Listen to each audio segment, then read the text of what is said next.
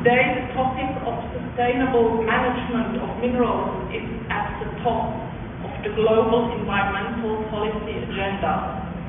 With the adoption of the resolution on environmental aspects of mineral resources at UNEA 5.2, member states issued a strong call to align mining practices with the 2030 agenda and relevant environmental goals.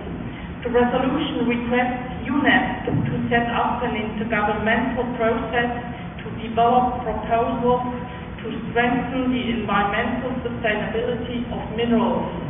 These proposals will be presented at UNEA 6 to identify possible ways forward. Switzerland is strongly engaged in this process. Without a more sustainable management minerals, it will not be possible to achieve internationally agreed environmental goals. And we face considerable challenges, an exponential demand, uncertainty around the availability of key minerals, detrimental environmental impacts associated with extraction and use, recycling rates that are far too low, and increasing risks associated with tailing facilities, just to name a few.